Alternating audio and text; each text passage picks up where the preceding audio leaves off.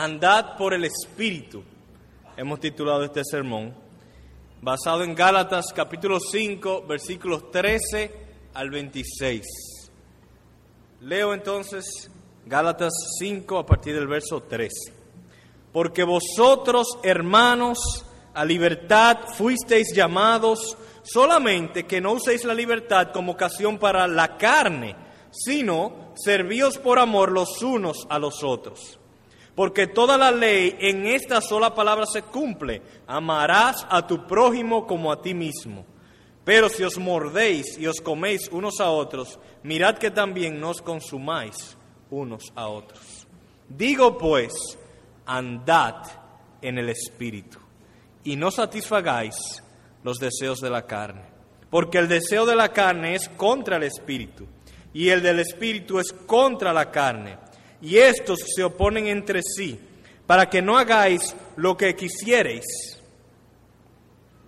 Pero si sois guiados por el Espíritu, no estáis bajo la ley.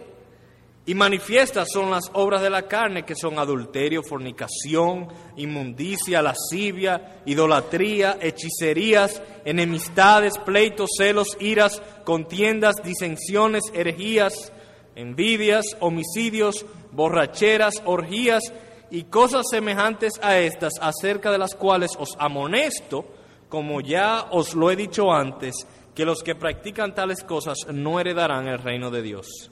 Mas el fruto del Espíritu es amor, gozo, paz, paciencia, benignidad, bondad, fe, mansedumbre, templanza. Contra tales cosas no hay ley. Pero los que son de Cristo han crucificado la carne con sus pasiones y deseos. Si vivimos por el Espíritu, andemos también por el Espíritu. No nos hagamos vanagloriosos, irritándonos unos a otros, envidiándonos unos a otros. Yo no sé si a ustedes les ha sucedido, a mí me ha sucedido dos o tres veces, que he invitado a un amigo incrédulo a venir a la iglesia y lo primero que me pregunta es, ¿qué prohíben en tu iglesia? Eso es lo primero que me preguntan. Y, y lo preguntan porque yo entiendo que para ellos religión y reglas van juntos. Y yo creo que en cierta manera es un error el concebirlo así. Pero lo grande es que no solamente es un concepto que existe fuera de la iglesia, sino también que en muchas iglesias, y, y nosotros mismos pudiéramos decir, hay mucha confusión en cuanto a la ley de Dios, a las reglas, y en cuanto a lo que realmente es el Evangelio. Lo grande es que eso no es algo nuevo, ya estaba sucediendo en el tiempo del apóstol Pablo. Y en esta, esta carta que le, le escribe a los Gálatas es una carta muy particular porque básicamente ese es el tema que él trata. Es la carta donde más o mayor énfasis y empeño el apóstol Pablo le da a atacar y condenar lo que los teólogos le llaman el legalismo. En esta iglesia había una marcada tendencia al legalismo y el apóstol Pablo lo presenta como algo tan dañino y peligroso que prácticamente le dedica toda la carta para oponerse a esta doctrina y dice que si alguien predica una, un evangelio legalista, que sea maldito y a los Gálatas que estaban inclinándose a este evangelio, le dice, ustedes son unos insensatos, unos estúpidos, tratando de vivir un evangelio legalista. Entonces, primero, vamos a hablar un poquito del contexto, cómo los Gálatas llegaron a ese problema. Y para eso nos vamos a retroceder a la historia del pueblo de Israel y brevemente vamos a hacer un recuento de lo que sucedió. Sabemos que el pueblo de Israel fue escogido por Dios para ser su pueblo. Y Dios lo liberó de la esclavitud en Egipto. Y cuando lo sacó de Egipto, primero le dio los diez mandamientos y luego le dio otras leyes también que se escribieron en un libro que se le llama el libro de la ley. Y son muchísimas regulaciones y leyes que debían ser cumplidas en la tierra prometida como parte de un pacto que Dios hizo específicamente con ese pueblo. Después transcurren miles de años y viene el Jesús, viene Jesús, el Mesías prometido, y además de morir por los pecados de los suyos, también vive una vida perfecta, cumpliendo todo lo que la ley de Dios exige, absolutamente todo, de tal manera que los que creen en Él no solamente él recibe el castigo que nuestros pecados merecen, sino también que los que creen en Él reciben la justicia, su obediencia que Él tuvo a la ley de Dios. A eso es lo que los teólogos le llaman la doble imputación. A Él se le imputan mis pecados y a mí se me imputa su obediencia. Como dice 2 Corintios 5:21, al que no conoció pecado, por nosotros lo hizo pecado para que nosotros fuésemos hechos justicia de Dios en él. Pero en Galacia, la iglesia de los Gálatas, había una confusión. Eh, y una confusión sumamente peligrosa porque ellos aceptaban a Jesús como Mesías. Pero al mismo tiempo se estaba enseñando que era necesario cumplir con la ley de Moisés para poder ser salvo. Y digo que es peligroso esto que se estaba enseñando porque el mismo apóstol enseña que no se puede tener las dos cosas. O es salvación por medio de Jesús por gracia o es salvación por medio de la ley por obras. Y si nosotros escogemos la ley, entonces estamos obligados a cumplir toda la ley para nuestra salvación. Y como nadie puede cumplir la ley a perfección, el querer escoger el camino de la ley es escoger un camino sin salida, es escoger un camino que lleva a la muerte y a la perdición. El apóstol Pablo también les dice que el propósito de la ley no es salvarnos, el propósito de la ley es condenarnos, el propósito de la ley es mostrar nuestro pecado y mostrar nuestra necesidad de un Salvador. Entonces, eso es lo que estaba sucediendo allá en Galacia y a causa de esta confusión, muchos estaban exigiéndole a los cristianos cosas como que se circuncidaban, que se circuncidaran, le estaban exigiendo que guardaran ciertos días, meses y años festivos del antiguo pacto. Había cierto menosprecio hacia los gentiles, algunos no, judíos no se juntaban con los gentiles. Y, no solamente eso, sino que se lo estaban exigiendo a los demás había una, e, una opresión y una esclavitud a causa de un mal uso de la ley. Así que eso es el contexto de la, de la carta a los Gálatas y qué es lo que estaba sucediendo. Ahora vayamos a nuestro texto. Dice primero en el verso 13, porque vosotros, hermanos, a libertad fuisteis llamados Solamente que no uséis la libertad como ocasión para la carne, sino servíos por amor los unos a los otros. Así que luego de explicarle a los cristianos que ellos ya no están bajo esa esclavitud de la ley, él da este versículo, hermanos, ustedes han sido llamados a la libertad. Eh, ustedes están dándole un mal uso a la ley, Cristo nos ha librado del yugo de la ley para que vivamos en libertad. La salvación no es por obediencia a la ley, la salvación es por gracia.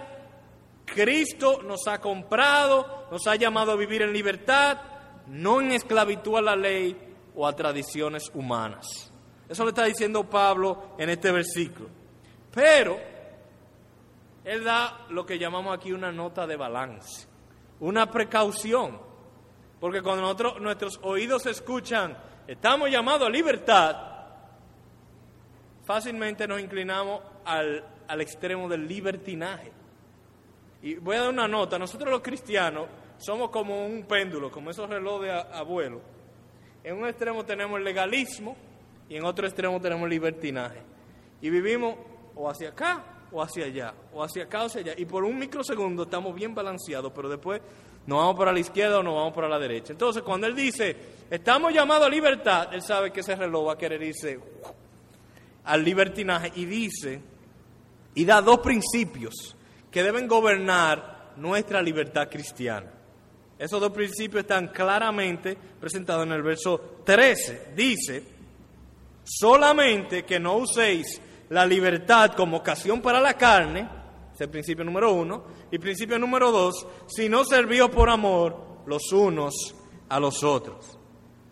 Así que la libertad que Cristo compró para nosotros no es para usarla como pretexto para la carne, para pecar, sino más bien que es una libertad para capacitarnos a amar a nuestro prójimo.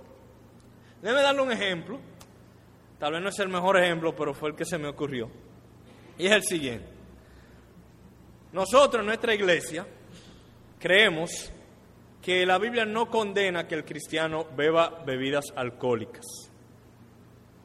Otras iglesias es muy diferente, pero en nuestra iglesia nosotros entendemos que la Biblia no lo prohíbe, es más, en algunos casos lo estimula. No obstante, en los últimos 150 años de la historia de la iglesia, eh, muchos cristianos, muchos grupos, muchas iglesias han decidido no tomar alcohol. Otros han llegado a argumentar que el beber alcohol es pecado. Y por tanto, ningún creyente, según ellos, debiera tomar alcohol. Entonces, cuando una iglesia toma algo así y lo convierte en una regla, sucede algo parecido a lo que estaba sucediendo en Galacia. Entonces, nosotros decimos, no, Cristo nos ha llamado a libertad. Pero hay dos principios que deben cuidarnos. Y si lo aplicamos a este ejemplo en particular, del consumo, por ejemplo, de bebidas alcohólicas, tú tienes la libertad, pero no para pecar. Tienes la libertad, pero la Biblia condena la borrachera. Entonces, si tú consumes el alcohol con el fin de emborracharte, con el fin de utilizarlo como un refugio, como una manera de escapar a los problemas de esta vida, estás mal utilizando tu libertad porque la, estás utilizando como un pretexto para la carne. Sino más bien el otro principio es que sea para servir a tu prójimo en amor. Puede darse el caso, muchas veces se ha dado el caso, de que Cristo salve a una persona que era alcohólica, la redima y la traiga a su grey. No obstante, esa persona por lo que pasó en su vida pasada, se cuida de no estar ni cerca de una botella de alcohol.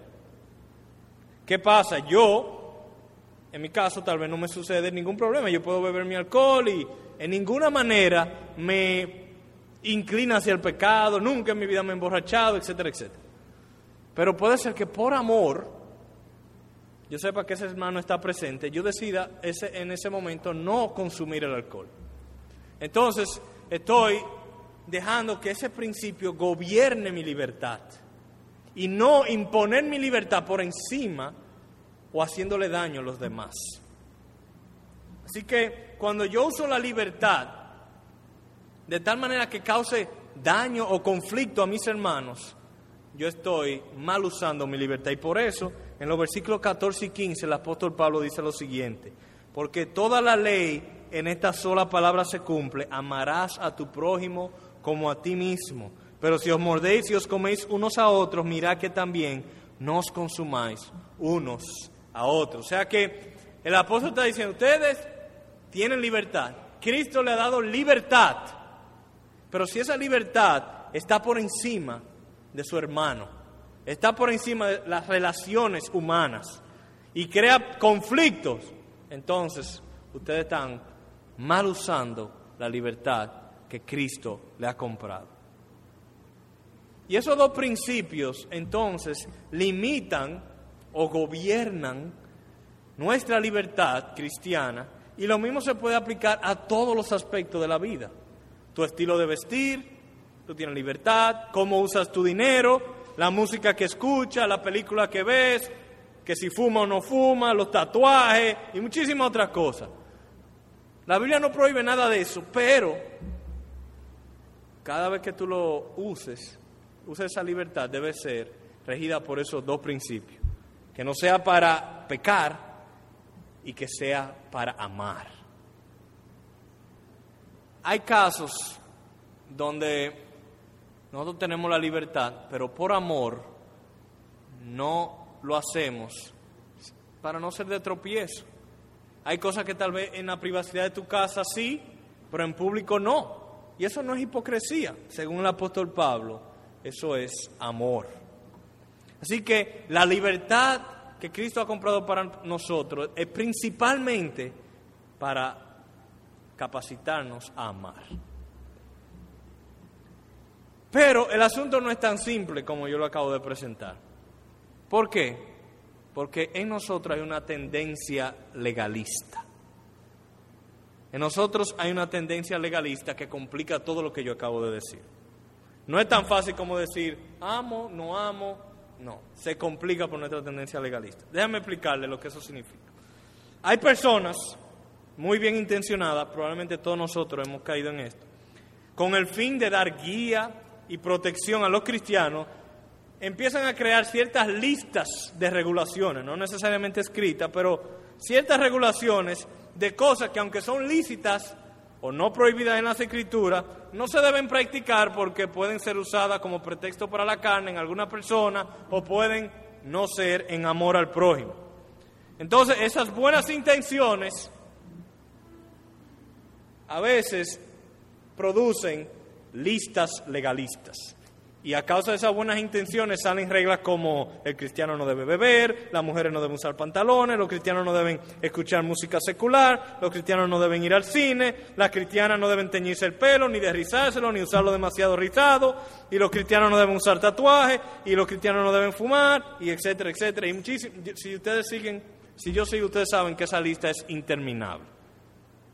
Entonces, lo que empieza por una buena intención de tratar de proteger y guiar, se convierte en una camisa de fuerza legalista y lo que empieza como sugerencias se convierte en reglas universales para todos. Lo que inicia con un deseo de guiar y proteger termina promoviendo el formalismo y la hipocresía porque la gente empieza a ponerle más atención a lo externo que a lo interno, a la conducta que al corazón y en lugar de usar la lista para ser transformado a la imagen de Dios, la usamos para mostrar nuestra depravación total. hay un libro que se llama La vida cruzcéntrica del pastor C.J. Mahaney y él define el legalismo de la siguiente manera. El legalismo no es solo usar malas reglas, es usar malas reglas, buenas reglas y aún las reglas de Dios para tratar de alcanzar su perdón y aceptación. O sea que aun cuando se utilizan buenas reglas, si las utilizamos para alcanzar el favor de Dios y su aceptación, estamos mal utilizando la ley de Dios. Y como yo le dije, la lista en lugar de convertirse en algo que nos puede ayudar en nuestra vida de santificación, se puede convertir en una manera de, nuestra, de expresar nuestra depravación. Le voy a dar un ejemplo. Si somos personas orgullosas y que tendemos a la autosuficiencia, podríamos fácilmente entrenarnos a cumplir con todas esas listas que yo acabo de dar. Es más, la mitad son para mujeres, o sea que para mí sería muy fácil cumplir con esa lista. Cumplo con toda esa lista, pero no trabajo con mi corazón. Me siento bien, me siento orgulloso que puedo cumplir, pero al mismo tiempo menosprecio a los que no pueden cumplirla. Y en lugar de ser un instrumento de santificación, está siendo un instrumento para yo mostrar mi depravación, mi orgullo, mi autosuficiencia. Porque hay una gran diferencia entre lo que es una vida santa y una vida moral. Nuestra cultura tiene sus reglas. Aún todavía, por ejemplo, es bastante extraño que un hombre, por ejemplo, use un arete o algo así. Y sería inaceptable en nuestra cultura ver, ver algo así. Pero la motivación no es por fe. La motivación no es por agradar a Dios. Son por patrones culturales. Y además, la moralidad de nuestra cultura es superficial. Ignora la, la, la realidad de la corrupción humana, la profundidad de que es un asunto del corazón, no es un asunto externo. Mientras que la ética bíblica está basada en la obra del Espíritu Santo, quien nos hace nacer de nuevo y nos santifica por medio de la fe. Así que, antes de pasar al, próximo punto, quiero resumir lo que hemos visto hasta ahora. Entre los Gálatas había un problema de legalismo. Pablo dice, ustedes han sido comprados por Cristo, ustedes tienen libertad de la ley, pero esa libertad no fue comprada para que simplemente hagan lo que quieran. No, no, fue comprada simplemente para que vivan pecando, fue comprada para que ustedes puedan amar mejor. Y el apóstol Pablo, sabiendo nuestra tendencia legalista, entonces pasa a lo que dice el versículo 16. Y es el tema central de nuestro, de nuestra, de nuestro mensaje en esta noche. Dice, digo pues, andad en el Espíritu y no satisfagáis los deseos de la carne. Y yo creo que la Biblia de las Américas lo traduce mejor, eh, y lo voy a leer por eso de la Biblia de las Américas. Dice, digo pues, andad por el Espíritu y no cumpliréis el deseo de la carne. En otra palabra, tú quieres no vivir según la carne, tú quieres no pecar, aquí está la solución. No es una lista, la solución es andar en el Espíritu. Cuando tú estés andando en el Espíritu, tú no vas a, no vas a satisfacer los deseos de la carne. Dios no quiere que simplemente cambiemos malos hábitos por nuevos hábitos. Dios quiere transformación en nuestros corazones. Dios nos dice a través del apóstol Pablo entonces que si queremos hacer un uso correcto de nuestra libertad, y al mismo tiempo andar en santidad de vida, la única manera de hacerlo es andando por el Espíritu. Ahora, ustedes han escuchado muchas veces probablemente, no vive el cristianismo en tus propias fuerzas, vívelo en la fuerza del Espíritu Santo. ¿Pero qué significa eso? ¿Qué es andar en el Espíritu? Muy fácil decirlo, pero ¿qué es? Bueno, el mismo texto nos da cuatro parámetros de qué es andar por el Espíritu. Y es sumamente importante porque si andar por el Espíritu es la clave para no vivir según la carne, entender lo que es andar por el Espíritu y poder practicarlo es la clave de la santidad. Vamos a ver entonces esos cuatro parámetros o cuatro características de andar por el Espíritu. Primero está en el verso 17. Porque el deseo de la carne es contra el espíritu y el del espíritu es contra la carne y estos se oponen entre sí para que no hagáis lo que quisiereis. Eso se parece a Romanos 7, que dice que nosotros tenemos por un lado un deseo de la carne y por otro lado tenemos el Espíritu Santo y que nosotros queremos hacer el bien, pero hallamos un problema interno que no quiere hacer el bien. Entonces, como dice ahí, la carne, los deseos de la carne luchan contra el espíritu que tenemos dentro y no quiere que hagamos lo que nosotros queremos hacer, que es obedecer a Dios. La Biblia nos enseña que nosotros los creyentes, aquí se ha dicho muchísimas veces, hemos sido salvados de la culpa, del castigo y del dominio del pecado. Antes el pecado era nuestro amo. Nosotros éramos esclavos del pecado, hacíamos lo que el pecado quería hacer con nosotros. Pero Cristo venció el pecado y nos ha redimido para vivir vidas santas. No obstante, esa redención todavía no se ha completado. Y eso es importante entenderlo, porque si, el, si ya Cristo venció el pecado en nosotros, si ya no estamos bajo el dominio del pecado, ¿por qué yo tengo que luchar tanto? Porque esa redención empezó, pero todavía no se ha completado en nosotros. Por eso, aunque queremos hacer el bien, hay un deseo remanente carnal que Pablo llama el deseo de la carne, que es contra el Espíritu Santo, que es contra ese deseo bueno que Dios ha puesto en nosotros. Entonces, causa, es causa de deseo y conflicto. Entonces, ¿cuál es esa primera característica de andar en el Espíritu? La primera característica es vivir luchando. Vivir luchando. Nosotros todos anhelamos aquel día cuando no tengamos que luchar más contra el pecado. Cuando ya podamos tirar la toalla o la espada, soltar la espada. Pero todavía no ha llegado el momento. Nosotros vivimos una guerra espiritual aquí y un cristiano que no está luchando es un cristiano no victorioso, sino un cristiano que se ha rendido. Porque nuestra vida es una guerra espiritual. Y parte de vivir por el Espíritu es vivir luchando. Es verdad que Dios nos da victoria sobre ciertos pecados. No es que la lucha es contra el mismo pecado por 50 años. Dios a veces, Dios nos da la lucha sobre este pecado, pero entonces viene otro.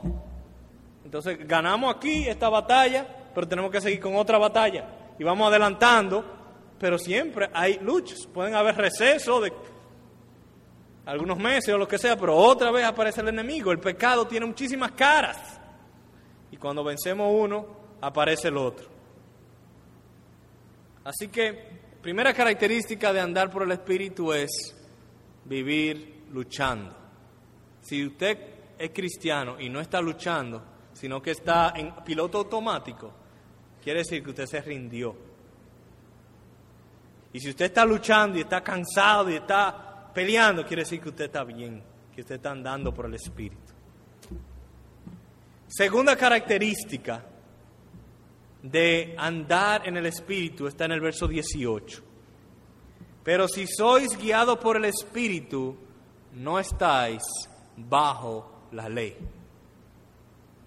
Y otro texto que nos puede ayudar a entender este mejor es casi un texto paralelo, Romanos 6:14 dice, porque el pecado no se enseñoreará de vosotros, pues no estáis bajo la ley, sino bajo la gracia. Así que no estar bajo la ley es estar bajo la gracia, que es lo mismo que ser guiados por el Espíritu. Ser guiado por el Espíritu y estar bajo la gracia son paralelos, son sinónimos. Estar bajo la ley es vivir en tus propias fuerzas. Es buscar el favor de Dios por medio de tu obediencia a su ley. Es pensar que tú te ganas el agrado de Dios por medio de tu conducta, tu desempeño. Es basar tu estabilidad espiritual en tu desempeño moral, en lugar de basarla en la gracia y obra perfecta y completa de Jesucristo.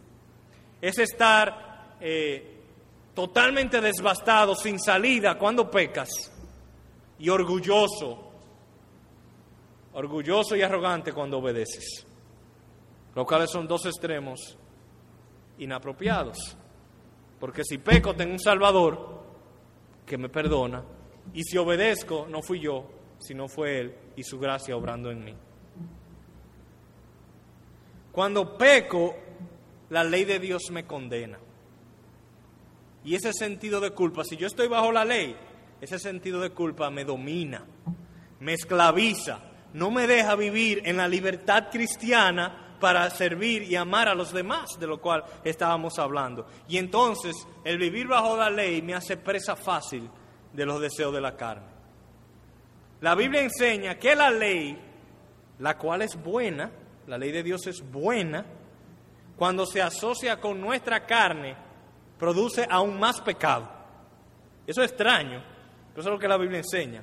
Que si nosotros, que la ley de Dios, cuando se asocia con nuestra corrupción carnal, produce más pecado de lo que había antes. Y para mostrarlo, vayamos a Romanos 7, capítulo 5, por favor.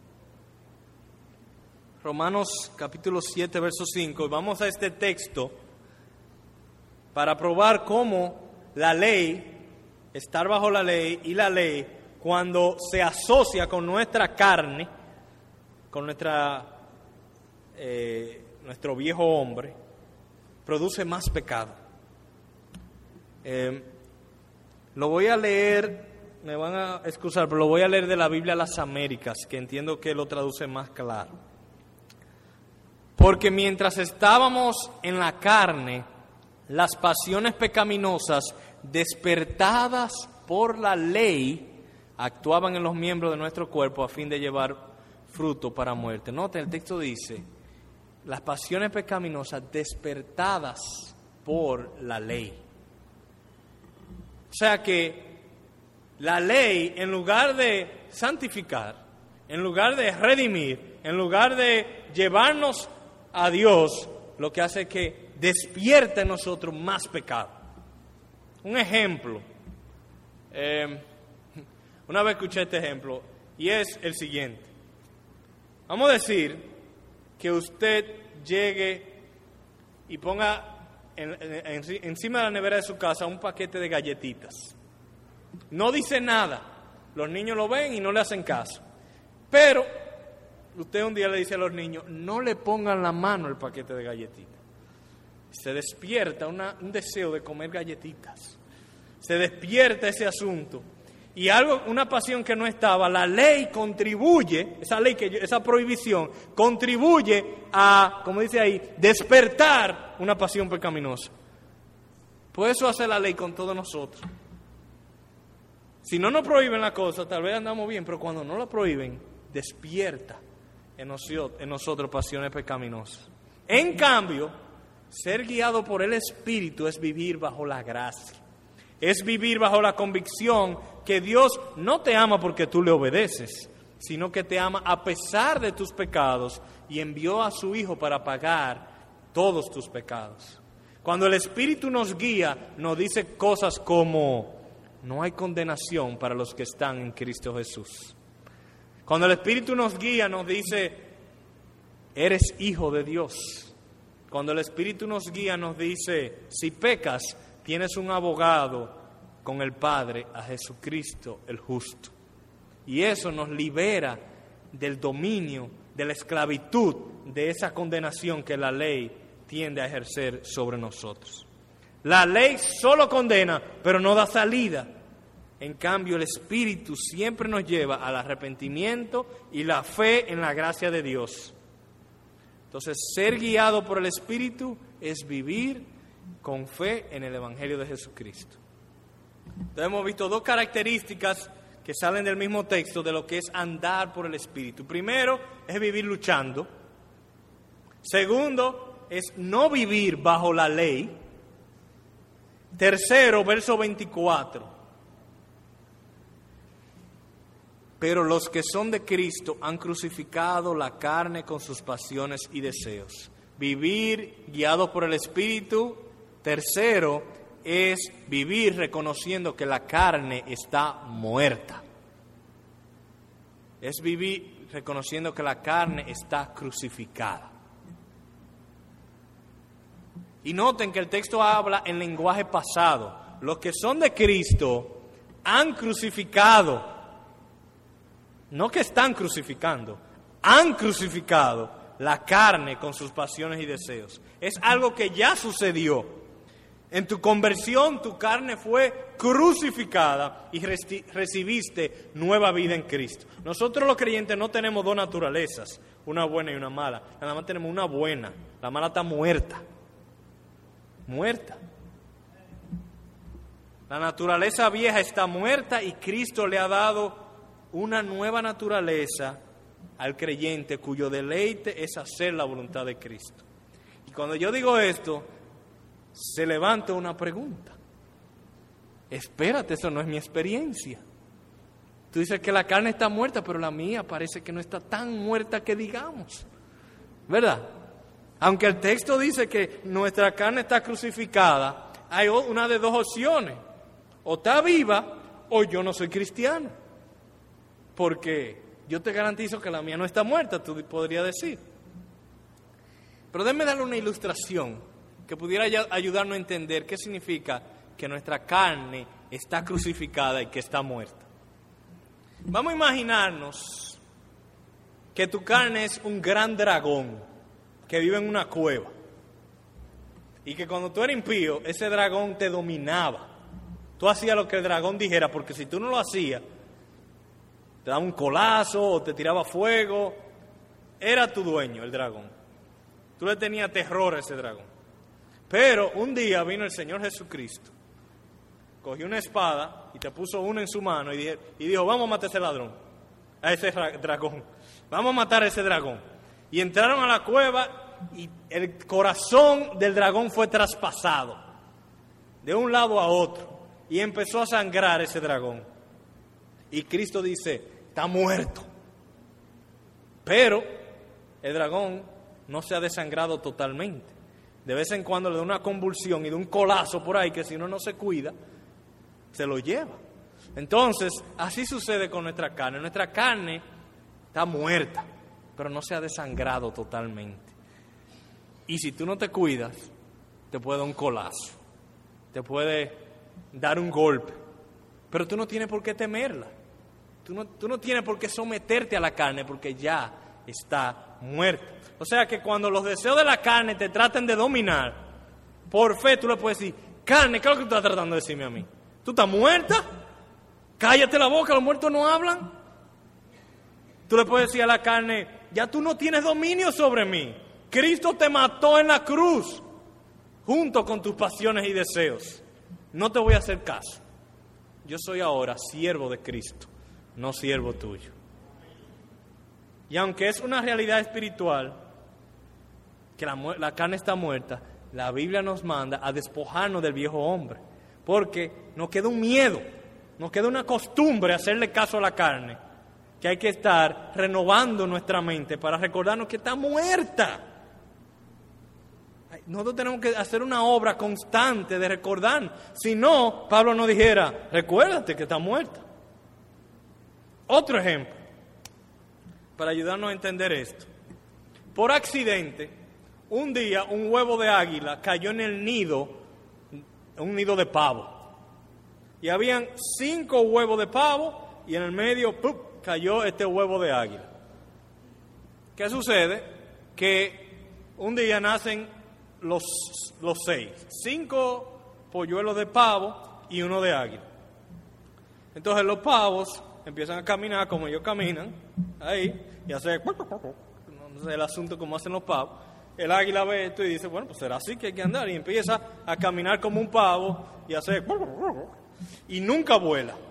Y empieza a comer maíz, y sé yo qué. Y empieza a actuar como un pavo, aunque su naturaleza es de águila. Un día pasa un águila por allá altísimo y está chequeando el territorio, se espanta y ve, ¿y qué es esto? Y baja. Y, se pone a ver este asunto. Un águila comiendo maíz y caminando así. Y sí que está locura. Y va y agarra al, al águila y le dice, ¿qué te pasa? Tú no eres pavo, tú eres águila, tú debieras estar comiéndotelo a los pavos, no andando así. Esa no es tu naturaleza. Tu naturaleza es de volar y de comer carne, no maíz. Cambia. Sé lo que tú eres. Por eso es lo que Pablo nos está diciendo a nosotros. Tu naturaleza es creyente. Tu naturaleza es un nuevo hombre. Sé lo que tú eres.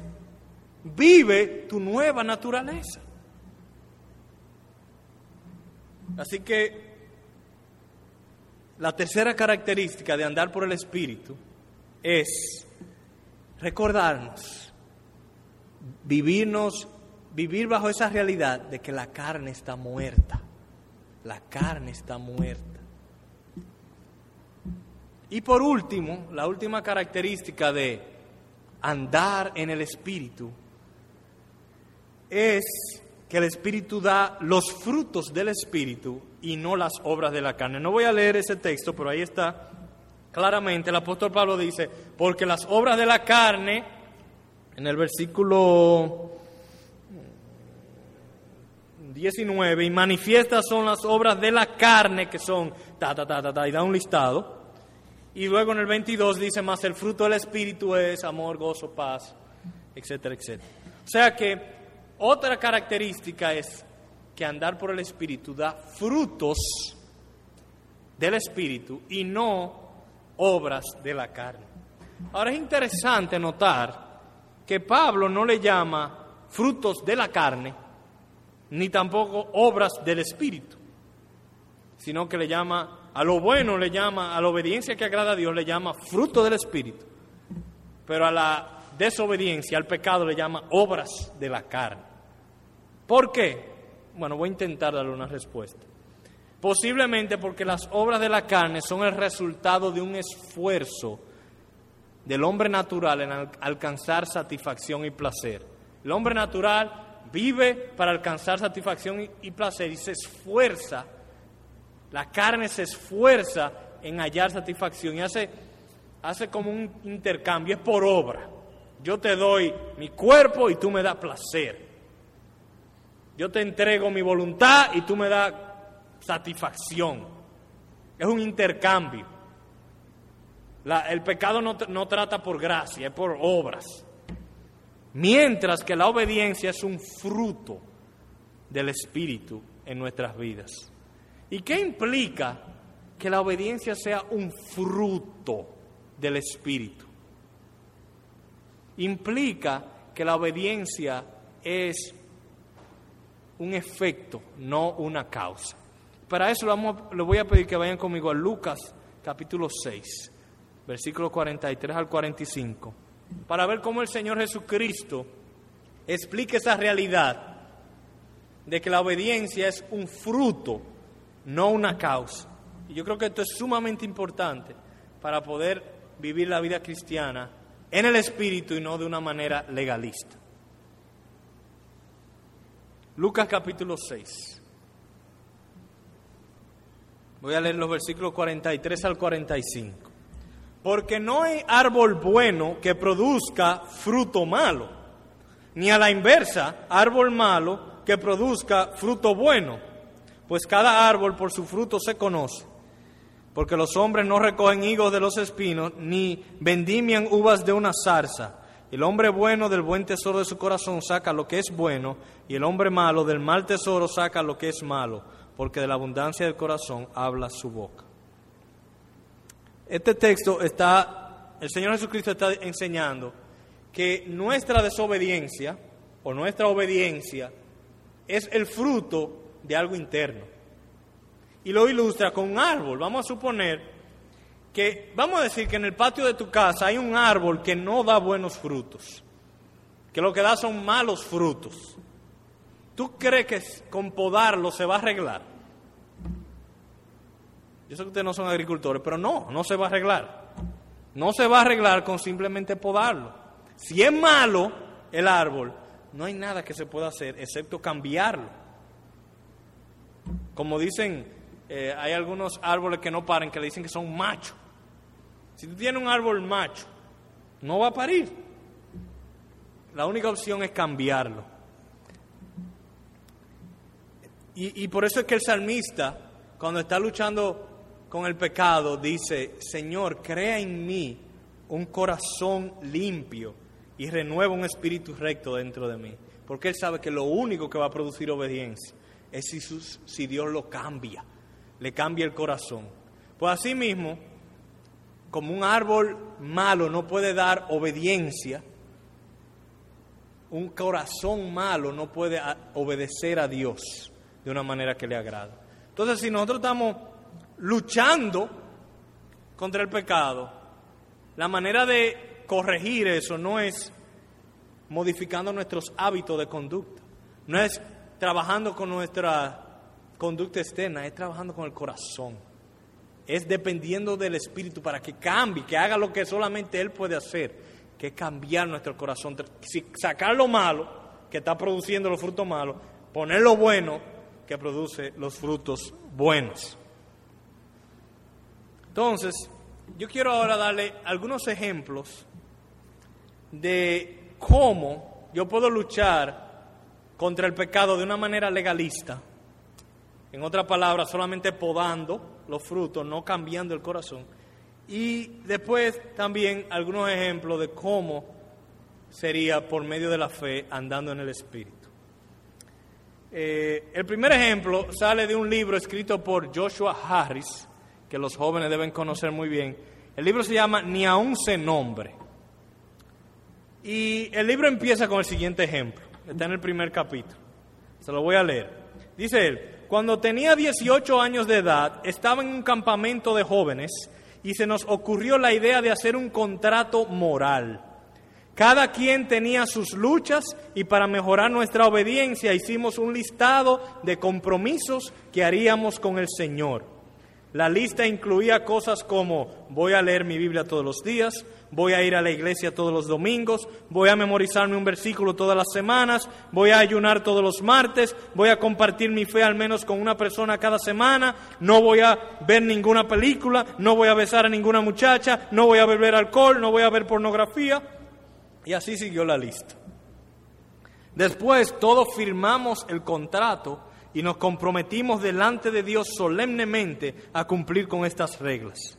Todos nos fuimos del campamento muy entusiasmados y esperanzados, pero la ilusión solo perduró dos semanas. A las dos semanas ya había violado la regla número 10 y durante ese año violé el contrato más veces de lo que recuerdo.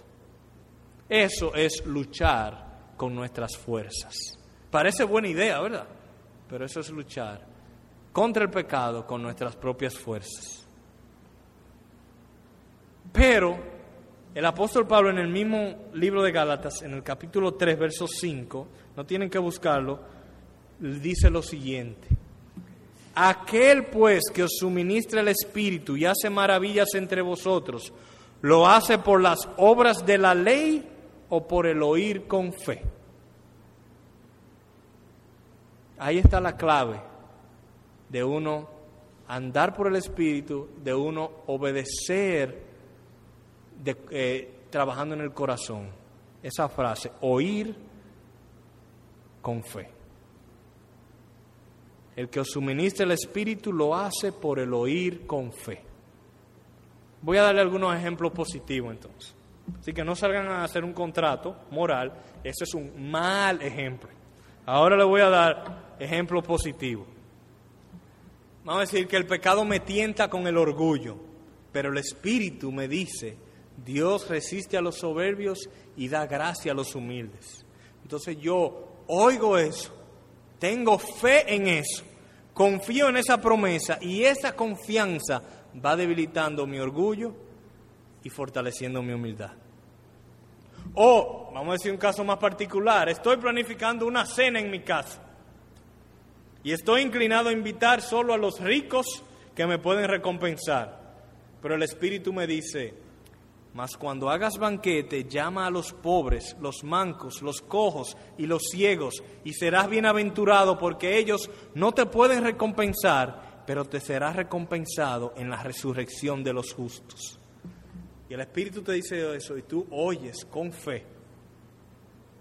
Y el, Espíritu te lleva, a, te guía a invitar a los necesitados a tu cena. Algo que tú tal vez nunca lo harías simplemente por seguir un listado de reglas. Porque nadie te va a prohibir invitar rico a tu casa. Pero el Espíritu te va guiando, te va transformando el corazón por medio de su palabra y fe en lo que Él te está diciendo. Otro caso, estoy tentado a la pornografía y el Espíritu te dice, si tu ojo te es ocasión de caer, sácalo y échalo de ti. Mejor te es entrar con un solo ojo en la vida que teniendo dos ojos ser echado en el infierno de fuego. Oigo su voz, apago el computador y salgo corriendo. Porque con fe he recibido la palabra del Espíritu. Alguien me hiere y está brotando la amargura en mi corazón y el Espíritu me dice, mirad bien, no sea que alguno deje de alcanzar la gracia de Dios, que brotando alguna raíz de amargura os estorbe y por ella muchos sean contaminados. Me arrepiento de mi, resentimiento, encomiendo mi causa al que juzga justamente. Digo, Señor, tú sabes que me han herido, han hecho una injusticia contra mí y yo confío que tú eres mejor juez que yo. Toma y encárgate tú de eso. Entonces, en una yo estoy ejerciendo fe en la palabra del Espíritu, la palabra inspirada por el Espíritu. En otra yo estoy trabajando en mis propias fuerzas. En todos estos casos la obediencia es un fruto de la obra del Espíritu, trayendo su palabra a mi corazón y dándome la fe para actuar según la voluntad de Dios. Y así el Espíritu entonces da frutos de amor, gozo, paz, paciencia, benignidad, bondad, fe, mansedumbre y templanza. Así que hemos visto esas cuatro características de andar por el Espíritu. Ahora vamos a resumir lo que hemos visto para concluir. Cristo nos ha llamado a libertad. No se hace esclavo de las regulaciones y tradiciones humanas, pero recuerda que la libertad no es un pretexto para pecar, sino una condición para amar. La libertad Cristo nos la compró para amar. Así que en lugar de preguntarte, ustedes oyen esto, sobre todo en los jóvenes, ¿qué tiene de malo yo hacer tal cosa? ¿Qué tiene de malo yo escuchar tal cosa? O ir a tal sitio. Esa no es la pregunta correcta. La pregunta correcta es, ¿cómo me asemeja esto a Cristo? ¿Cómo me ayuda esto a transformarme a la imagen de Cristo? ¿Y cómo me ayuda esto a servir a mis hermanos en amor? O sea que si hacerte un tatuaje ayuda a servir a tus hermanos en amor y te asemeja más a Cristo, para adelante. Pero va a tener que darle mucha mente a ver cómo tú lo ves en las escrituras. Segundo, andemos por el Espíritu. No nos cansemos de luchar contra los deseos de la carne. Si estás luchando, no es que hay algo mal en ti, es que hay algo bien. Si tú no estás luchando, revísate. Si tú estás en piloto automático, revísate. Algo que yo le pudiera recomendar es lo siguiente, en medio de indecisión, vamos a decir que algo tú no sabes qué hacer, eh, tú no sabes si esto realmente te ayudaría a amar, esta libertad te ayudaría a amar a tu prójimo o realmente cuando tú la usarías sería un pretexto para la carne. Haz lo siguiente, dile, Espíritu Santo, guíame. Espíritu de Dios, quiero ser guiado por ti. Ora eso. Y Él utilizará su palabra para guiarte. Segundo, recuerda que no estás bajo la ley.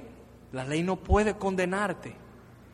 Cuando peques, recuerda que andar por el Espíritu no es sentirte culpable para siempre, sino llevarte a la cruz una vez más. Recuerda que tu carne fue crucificada y está muerta, aunque no lo sientas así. Esa es la realidad. Ya no tiene dominio sobre ti. Y recuerda que la obediencia es un fruto. Por lo tanto, trabaja con la raíz, no con las ramas. No trabaja en cambiar tus hábitos, trabaja en cambiar tu corazón o ser cambiado de corazón por el Espíritu de Dios. En tu lucha contra el pecado, procura un cambio de conducta de adentro hacia afuera. Y vamos a terminar con el versículo 25 de nuestro texto. Si vivimos por el Espíritu, andemos también por el Espíritu. Tu salvación vino por fe y por gracia, solamente, no por obra. Asimismo es tu santificación, es por fe y por gracia, no por obras. Muchos creyentes creen que la salvación es por gracia y después la santificación es por obra. No, la salvación y toda la vida cristiana es solo por gracia. Así que Solo creceremos espiritualmente si de principio a fin vivimos andando por eh, vivimos por gracia andando por el Espíritu. Amén.